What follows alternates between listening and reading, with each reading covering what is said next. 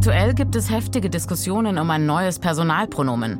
Bisher kennt das Französische nur die Pronomen il für er und elle für sie. Neuerdings kursiert auch das Pronomen iel. Das bezieht auch diverse Menschen mit ein.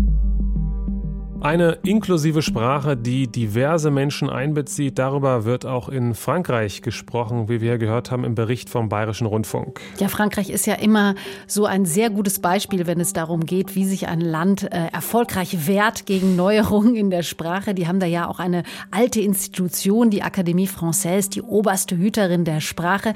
Die hat tatsächlich erst 2019 auch weibliche Formen, zum Beispiel von Bürgermeister oder Minister zugelassen. Das ist recht spät, ja solche äh, sprachlichen Diskussionen, die gibt es sicherlich schon länger in anderen Ländern. Es wird eben gestritten um die Frage, wie Realität die Sprache beeinflussen darf oder auch soll und umgekehrt.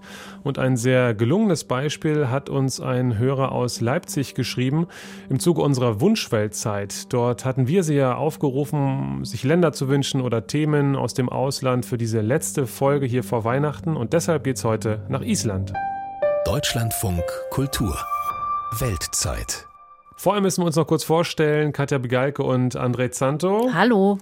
Hallo, ja, Katja, wir haben ja in unseren Auslandsspracherfahrungen etwas gekramt hier gerade. Und dir ist was in Erinnerung geblieben aus Frankreich. Ja, tatsächlich, habe ich ja eben schon gesagt. Also Frankreich hat sich lange etwas schwer getan, aber als ich zuletzt einen Yogakurs in Frankreich besucht habe, fand ich es dann doch recht witzig, dass der herabschauende Hund äh, auf Sanskrit Ado Mukha Shvanasana dort als Hündin bezeichnet wurde. Also nicht als herabschauender Hund, sondern als herabschauende Hündin. Hündin Xian. Das fand ich dachte schon ziemlich advanced, muss ich sagen. Ja, das sind so sprachliche Verrenkungen. Äh, wenn ich mich erinnere an äh, meinen Chinesischkurs, dann äh, glaube ich, würde es da sowas nicht geben im Chinesischen.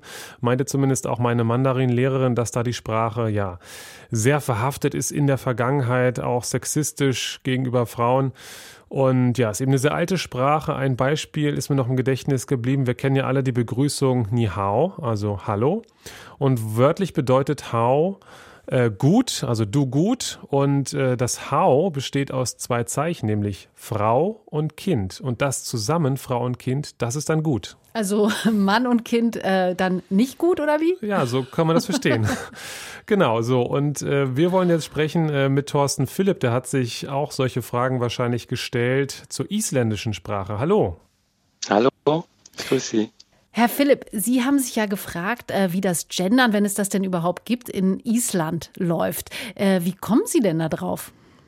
Ich war selber ein paar Mal in Island und ähm, ja, habe mich viel auch mit dem Land beschäftigt und weiß oder habe auch mitbekommen, dass Island ein sehr m, hm, progressives Land ist, was so m, hm, menschliche Werte betrifft. Island hatte, glaube ich, die erste weibliche Präsidentin der Welt ähm, und hat den geringsten Gender Pay Gap ähm, im Moment. Und andererseits weiß ich aber auch, dass Island eine sehr konservative naja, äh, so Strähne hat, also so Sprachpolitik, dass es da eine Kommission gibt, die entscheidet, welche neue Wörter ins Isländische aufgenommen wird, dass man nicht Computer sagt, sondern dass die Isländer und Isländerinnen ihr eigenes Wort genommen haben. Und ja, da hat mich irgendwie interessiert, wie ist denn so das Verhältnis zwischen Politik und, äh, und Sprache, was so das Gendern betrifft. Haben Sie dann selbst auch mal äh, versucht, ein paar Wörter aufzuschnappen und zu lernen, um das selber mal auszuprobieren? Ja, als ich da war, ich habe da gearbeitet äh, in der Forstwirtschaft und habe da auch ein bisschen Isländisch gesprochen und äh, ja auch gehört vor allem, weil äh, das Verstehen geht für jemanden, der Deutsch spricht, relativ einfach. Es ist eine Sprache, die dem Deutschen sehr ähnlich ist. Also es ist quasi vielleicht auch so eine Art Urgermanisch, könnte man und sagen. Was wissen Sie darüber, ähm, ob und wie gegendert wird in Island? Hm, ich weiß zum Beispiel, dass äh, wenn man eine Gruppe von Menschen begrüßt, dass das Wort, mit dem man sozusagen Hallo sagt, sich verändert, je nachdem, ob das eine eher männliche oder eine eher weibliche Gruppe ist. Okay, das ist ja schon mal sehr interessant. Vielen Dank, Thorsten Philipp, für Ihre Idee. Wir haben Ihren Wunsch weitergegeben an Berit Glanz. Die ist Reporterin, lebt auf Island und hat erstmal mit ihrem Mann gesprochen. Wie das so läuft auf Island mit der Gleichberechtigung in Politik und Sprache, braucht es dafür zum Beispiel sowas wie ein Gendersternchen. Auf Island gibt es den Gender-Stern nicht, aber Island erfindet trotzdem neue Wörter, sodass alle sich äh, angesprochen fühlen. Kannst du mir dafür ein Beispiel geben? Zum Beispiel früher hat man immer gesagt Hjúkrunarkona äh, über Krankenschwester, aber heutzutage sagt man Hjúkrunarliði, was sowas wie Pflegefachkraft bedeutet. Werden denn solche Veränderungen der Sprache akzeptiert oder gibt es da große Debatten? Ich glaube, immer wenn man die Sprache ändert, gibt es immer äh, irgendwelche Leute, die dagegen sind. Aber auf Island ist, glaube ich, der überwiegende Mehrheit dafür. In Island sprechen sich alle mit Vornamen an. Wenn ich jetzt mit der Premierministerin zum Beispiel sprechen würde, würde ich sie Katrin nennen. Nachnamen sind in Island Patronyme. Man wird also als Sohn oder Tochter des Vaters bezeichnet. Wie ist dein Name? Erdnir Erlingsson. Erlingsson, weil dein Vater Erlingur heißt. Deine Schwester heißt Erlingsdottir, also Tochter von Erlingur. Warum heißt man in Island nicht nach der Mutter? Äh, man kann es tatsächlich heutzutage machen und es wird auch immer häufiger. Ab, äh, früher wurde man immer nach dem Vater genannt, aber es gibt immer mehr und mehr und Leute, die sich anders entschieden. Wie wird denn auf Island eine Person angesprochen, die sich als nicht-binär identifiziert, also weder Sohn noch Tochter ist? Dafür gibt es den Suffix bür. Also ich, ich wäre dann zum Beispiel er, Erlingsbür. Und dieses neue nicht-binäre Patronym oder Matronym, also mit Bür, hört man das oft und ist das gut akzeptiert in Island? Das ist sehr gut angenommen in Island und ich höre das immer mehr letzter Zeit. Island steht oft ganz an der Spitze, wenn es um Gleichberechtigung geht. Das isländische Parlament hat beispielsweise aktuell eine Frauenquote von 47,6 Prozent. Ich spreche mit Öde Jonsdottir, einer bekannten isländischen Schriftstellerin und Journalistin. Wir sprechen auf Deutsch und Isländisch miteinander. Öder, wie sieht es in Island bei den Gehaltsunterschieden zwischen Männern und Frauen aus? Ich glaube, es besser ist äh, wie in vielen anderen Ländern. Im Global Gender Gap Bericht des Weltwirtschaftsforums, der zeigt, in welchen Ländern die Gehaltsunterschiede zwischen Männern und Frauen am niedrigsten sind, steht Island seit 14 Jahren auf dem ersten Platz. Als einziges Land auf der Welt hat Island mehr als 90 Prozent der Lohnlücke geschlossen. Wie sieht es aber bei der Kinderbetreuung aus? Nehmen isländische Väter Elternzeit? Miklu fleiri en áður, held ég, svona síðustu árin og alltaf bara meira og meira og þetta er orðið mjög svona jafnt. Seit 2021 haben in Island beide Elternteile Anspruch auf sechs Monate Elternzeit, von denen nur sechs Wochen auf die jeweils andere Person übertragen werden dürfen. So soll verhindert werden, dass Frauen den Großteil der Elternzeit übernehmen. Zwischen 80 und 90 Prozent der Väter nehmen in Island Elternzeit. Wie sieht es mit der Sichtbarkeit von Frauen in den Medien aus? Svona, það er eitthvað sem er nýfarið að jafnast. Ég held að það hafi oft verið svona það er ekkert langt síðan að tala um að, að það væri miklu færri konur en kallar. Alle drei Monate veröffentlichen die öffentlich-rechtlichen Sender in Island die Geschlechterquoten ihrer GesprächspartnerInnen und haben dadurch eine erheblich größere Sichtbarkeit von Frauen erreicht. Die isländische Premierministerin Katrin Jakobsdottir hat im Herbst 2023 gesagt, dass sie optimistisch ist, dass in Island schon im Jahr 2030 eine vollständige Gleichberechtigung der Geschlechter erreicht wird. Trotzdem stand die Insel am 24. Oktober 2023 still. In Reykjavik und in 19 weiteren Orten auf Island versammelten sich schätzungsweise 100.000 Frauen und nicht-binäre Menschen zum siebten Frauenstreik, dem Quenner Verkfallsdagur, und legten kollektiv die Arbeit nieder.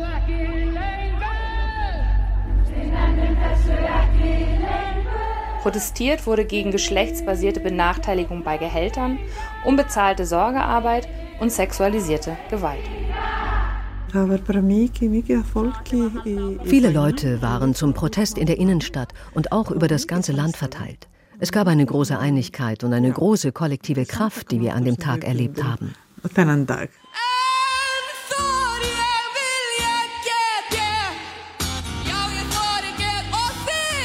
Tatjana Latinovic, die Vorsitzende des isländischen Frauenrechtsverbands, ist zufrieden mit der großen Resonanz des Streiks. Immerhin war fast ein Drittel der isländischen Bevölkerung ins Zentrum von Reykjavik gekommen. Die Stimmung am Streiktag war gut. Latinovic betont jedoch die dringende Notwendigkeit zu streiken und wehrt sich dagegen, den Tag als eine Art Erntedankfest für die bereits erreichte Gleichberechtigung zu sehen. Trotz des großen Erfolgs hinterließ der Tag bei vielen Teilnehmenden auch Gefühle von Wut und Enttäuschung. Og þess vegna segjum við saman Fokk feðraveldi! Það halda allir Íslands Viele denken, dass Island das Paradies auf Erden ist, wenn es um Gleichberechtigung geht. Aber wir, die hier wohnen, wissen natürlich, dass das nicht so ist. Deswegen gab es gemischte Gefühle. Zufriedenheit und Stolz, dass man protestieren kann und eine Veranstaltung wie an diesem Tag möglich ist, aber auch Frust, dass wir immer noch protestieren müssen. Die Themen des diesjährigen Frauenstreiks sind brennend aktuell. Obwohl in Island die Gehaltsschere nicht so weit auseinanderklafft wie in anderen Ländern, gibt es dennoch Unterschiede, die besonders stark Frauen mit Migrationshintergrund treffen. Äh, äh, Wir haben darauf hingewiesen, dass Frauen mit Migrationshintergrund im Vergleich zu vielen isländischen Frauen anders gestellt sind. Sie haben einen geringeren Lohn. Sie arbeiten in Bereichen, die geringer bezahlt werden. Zwar sind das nicht alle. Es gibt ungefähr 36.000 Frauen mit Migrationshintergrund auf Island. Man kann also nicht generalisieren. Aber wir wissen, dass eine Gruppe von Frauen, besonders diejenigen, die neu im Land sind, nicht auf gleicher Ebene wie isländische Frauen stehen und schon gar nicht auf einer Ebene mit isländischen Männern. Auch mit Blick auf sexualisierte Gewalt zeigen die Zahlen aus Island, dass der Kampf um Gleichberechtigung längst nicht vorbei ist. Brynhildur Heiðá Ómarsdottir war viele Jahre Vorsitzende des isländischen Frauenrechtsverbands und 2018 daran beteiligt, den gesellschaftlichen MeToo-Dialog auf Island voranzutreiben. Svo að fyrir, uh, fyrir fjórum árum Vor vier Jahren hat die Uni Island alle isländischen Frauen zwischen 18 und 75 Jahren gebeten, an einer Umfrage teilzunehmen, in der unter anderem gefragt wurde, wie oft, wann und welche Form von sexualisierter Gewalt die Frauen erlebt haben. Ein großer Teil der isländischen Frauen hat an dieser Umfrage teilgenommen und deswegen haben wir relevante Zahlen und es sind viel höhere Zahlen, als bei der Polizei angezeigt werden. Lauruglunar á Íslandi og. Seit Jahren untersucht der isländische Staat das Tabuthema sexualisierte Gewalt. Im September wurde mit großer Medienresonanz eine Studie zum Wohlbefinden isländischer Kinder und Jugendlicher veröffentlicht, die teilweise zu erschreckenden Ergebnissen kam. 15 Prozent der isländischen Zehntklässlerinnen gaben an, von Gleichaltrigen vergewaltigt worden zu sein, und 17 Prozent waren bereits sexualisierter Gewalt durch Erwachsene ausgesetzt.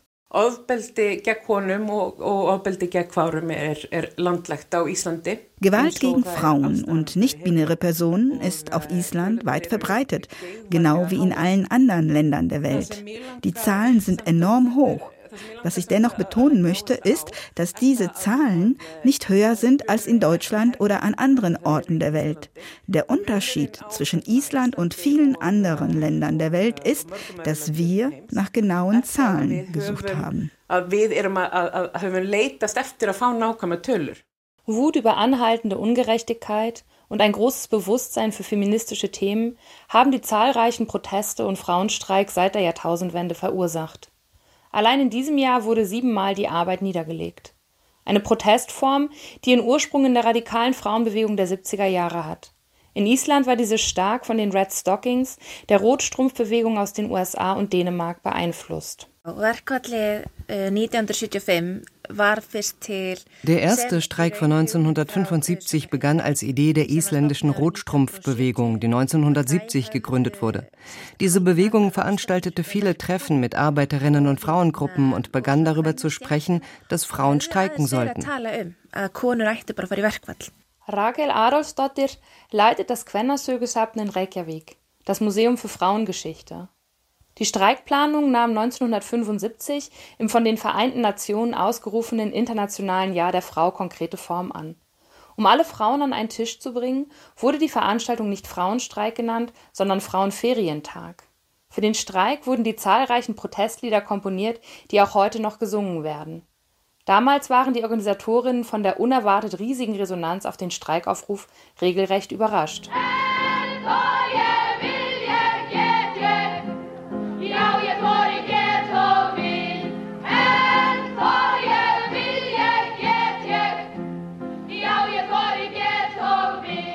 Það voru kannski 50.000 sem tóku þátt og mættu. Es waren vielleicht 50.000, die auf dem Arnaholl in Reykjavik erschienen. Noch mehr machten über das Land verteilt mit. Die Teilnahme war riesig, mehr als man je erhofft hätte. Alle í raun fram á björtustu von.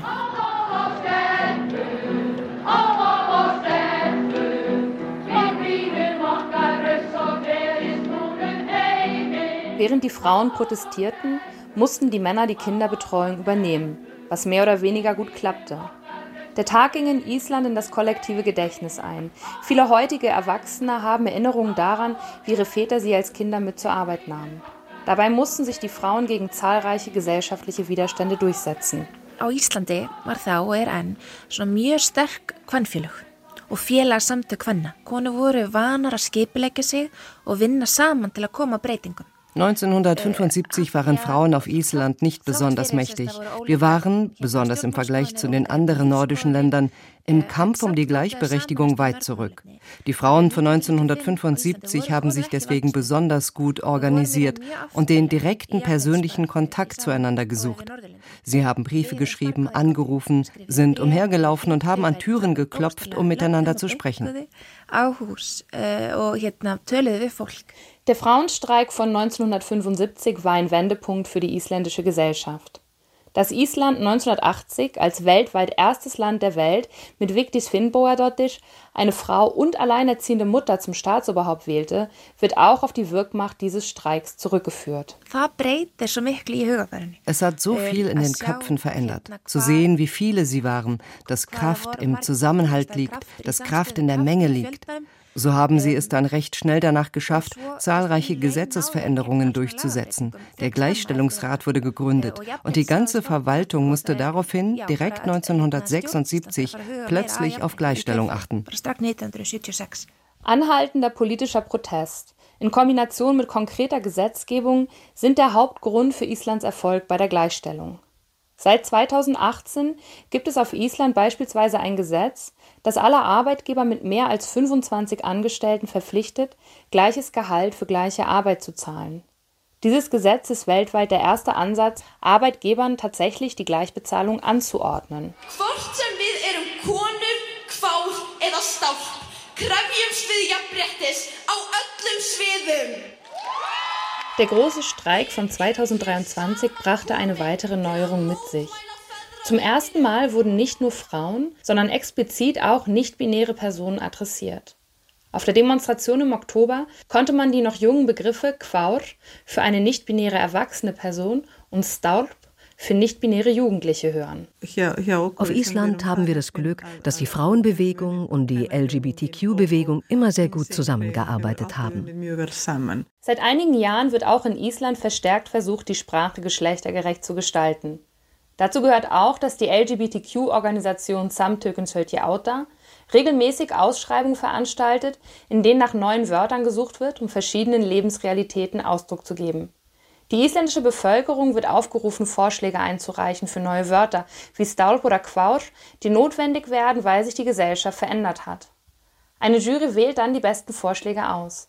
Viele dieser Begriffe werden besonders von der jüngeren Generation angewendet und gehen in den Sprachgebrauch über, wie man beim Frauenstreik 2023 sehen konnte, wo eben nicht nur Frauen, sondern auch nicht-binäre Personen angesprochen wurden.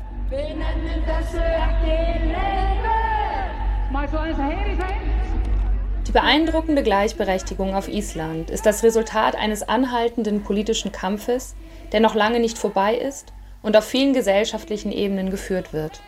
Man darf auf das 50-jährige Jubiläum des isländischen Frauenstreiks im Jahr 2025 gespannt sein.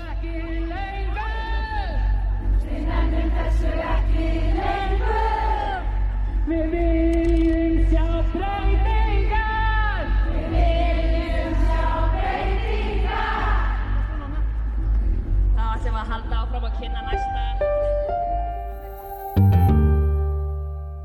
Island ist also ein, ja, durchaus sehr gutes Beispiel dafür, wie Ungerechtigkeiten zwischen den Geschlechtern behoben werden können durch ziemlich konkrete Maßnahmen, die das Leben der Menschen dann spürbar eben verbessern. Ja, ich würde es mal die Hardware nennen, also sowas wie Kinderbetreuung, Bildung und Lohn, also alles, was so ganz konkret für Chancengleichheit und Gleichberechtigung sorgt, hier engagiert sich das Land enorm und die sprachlichen Anpassungen, die scheinen mir da eher einfach diese Veränderungen, die dann erreicht wurden, zu spiegeln. Also Kämpfe und Auseinandersetzungen, die scheinen mir eher auf anderen Politikfeldern stattzufinden als denen dann der Sprache.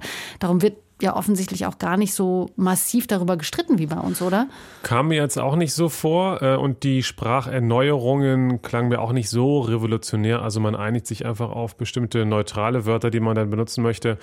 Diese binären und non-binären Zuschreibungen, finde ich, machen es dann doch relativ kompliziert, wenn man das immer so explizit da nutzt. Und äh, es wäre natürlich einfacher, wenn man dann ein Wort hätte, um alle damit einzubeziehen, aber so ist das eben bei Sprache und ähm, ja, dieses große Diskussionsthema habe ich da jetzt auch nicht gesehen und es fühlten sich ja offenbar auch alle wohl explizit bei so einem Frauenstreik, wie das dann genannt wurde, mitzulaufen. Ja, was, wie mir Berit Glanz dann auch erzählt hat, ähm, vielleicht auch daran liegt, dass Island eben eine relativ also keine kleine Insel ist, aber nur relativ wenig Einwohner hat, nämlich nur 400.000 oder knapp 400.000. Mhm. Und äh, wenn man sich da ähm, dann einigt, dann passiert das eben immer auf so einem relativ großen Nenner, weil man sonst einfach viel zu wenig Stimmen zusammenbekommt. Das heißt, hier gibt es dann generell offensichtlich viel mehr Austausch und Kooperation und weniger so eine Segmentierung in Gruppen mit Einzelinteressen. Ja, klingt ja eigentlich nach einem ganz guten Modell. Ähm, von diesen Höhen des Global Gender Gap Reports wollen wir jetzt noch mal ein bisschen weiter nach unten schauen in das Ranking.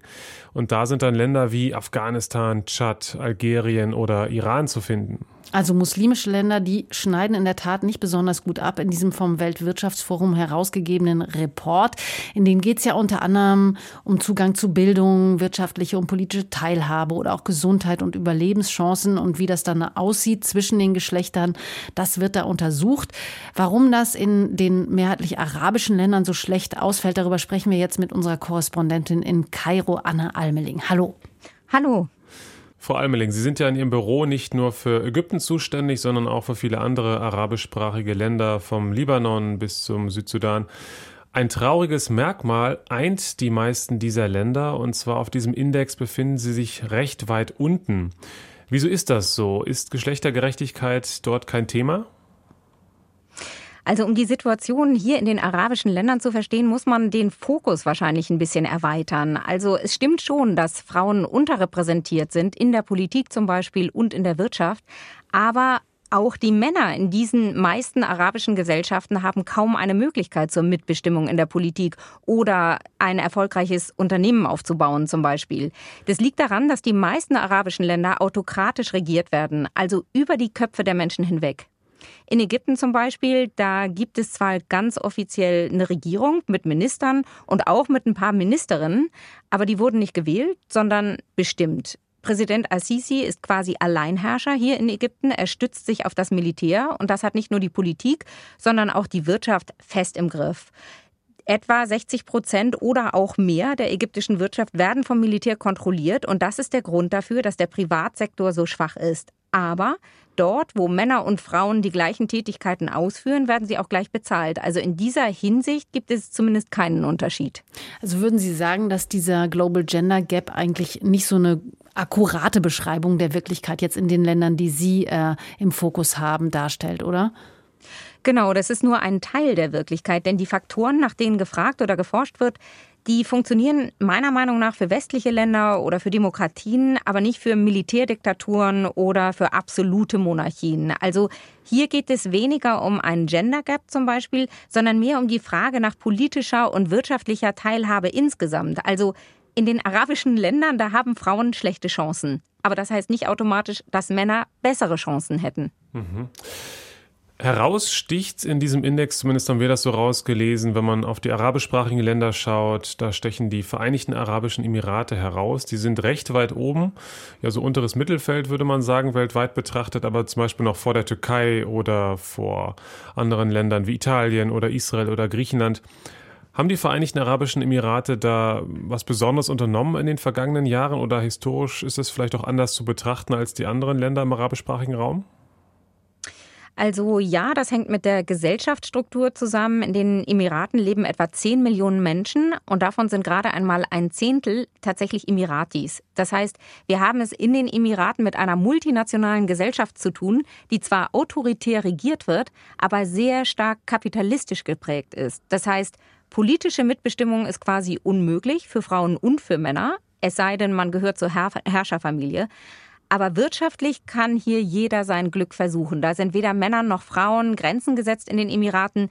Da orientieren sich die Emirate am globalen Markt. Auch von der Bildung her und dem Gesundheitsbereich äh, scheinen die Vereinigten Arabischen Emirate dort weit vorn zu liegen.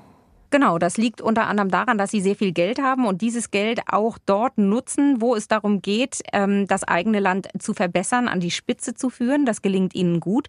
Das hat ähm, durchaus mit ja, Kapitalismus zu tun, aber nicht unbedingt mit Teilhabe oder mit Mitbestimmung. Und damit unterscheiden Sie sich von Katar zum Beispiel, was deutlich niedriger rangiert auf dieser Liste. Katar gilt als deutlich konservativer als die Vereinigten Arabischen Emirate. Katar hat zwar ein ähnliches Modell auf eine gewisse Art und Weise, ist aber weit, bei weitem nicht ganz so offen, ist auch insgesamt eine viel kleinere Gesellschaft. Also es gibt gerade mal ungefähr 300.000 Kataris im Land und ähm, da merkt man einfach, dass die Vereinigten Arabischen Emirate da doch sehr viel weltoffener sind und vielleicht auch noch ähm, kapitalistischer. Mhm. Zum Abschluss, äh, Frau Eimerling, noch eine Frage zum Gendern. Damit sind wir ja auch eingestiegen heute.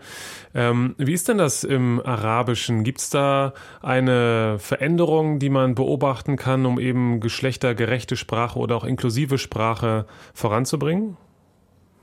Also hier spielt Gendern in der Sprache keine Rolle. Das wird weder sprachlich umgesetzt, noch gibt es irgendwie eine nennenswerte Bewegung, die sich dafür einsetzen würde.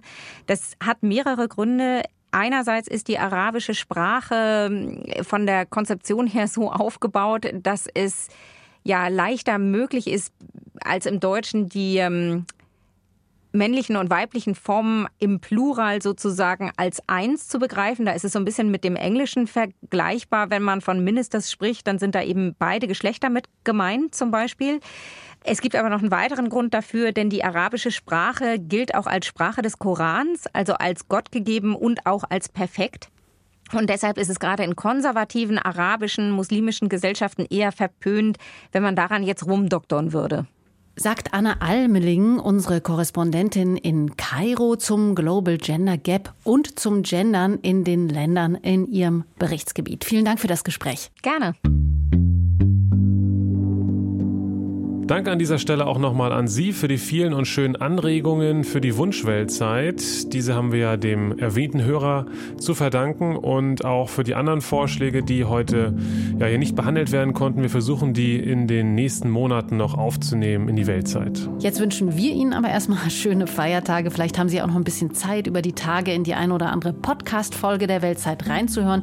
Uns würde das natürlich freuen. Ich bin Katja Bigalka. Ich, André Santo. Bis bald. Tschüss.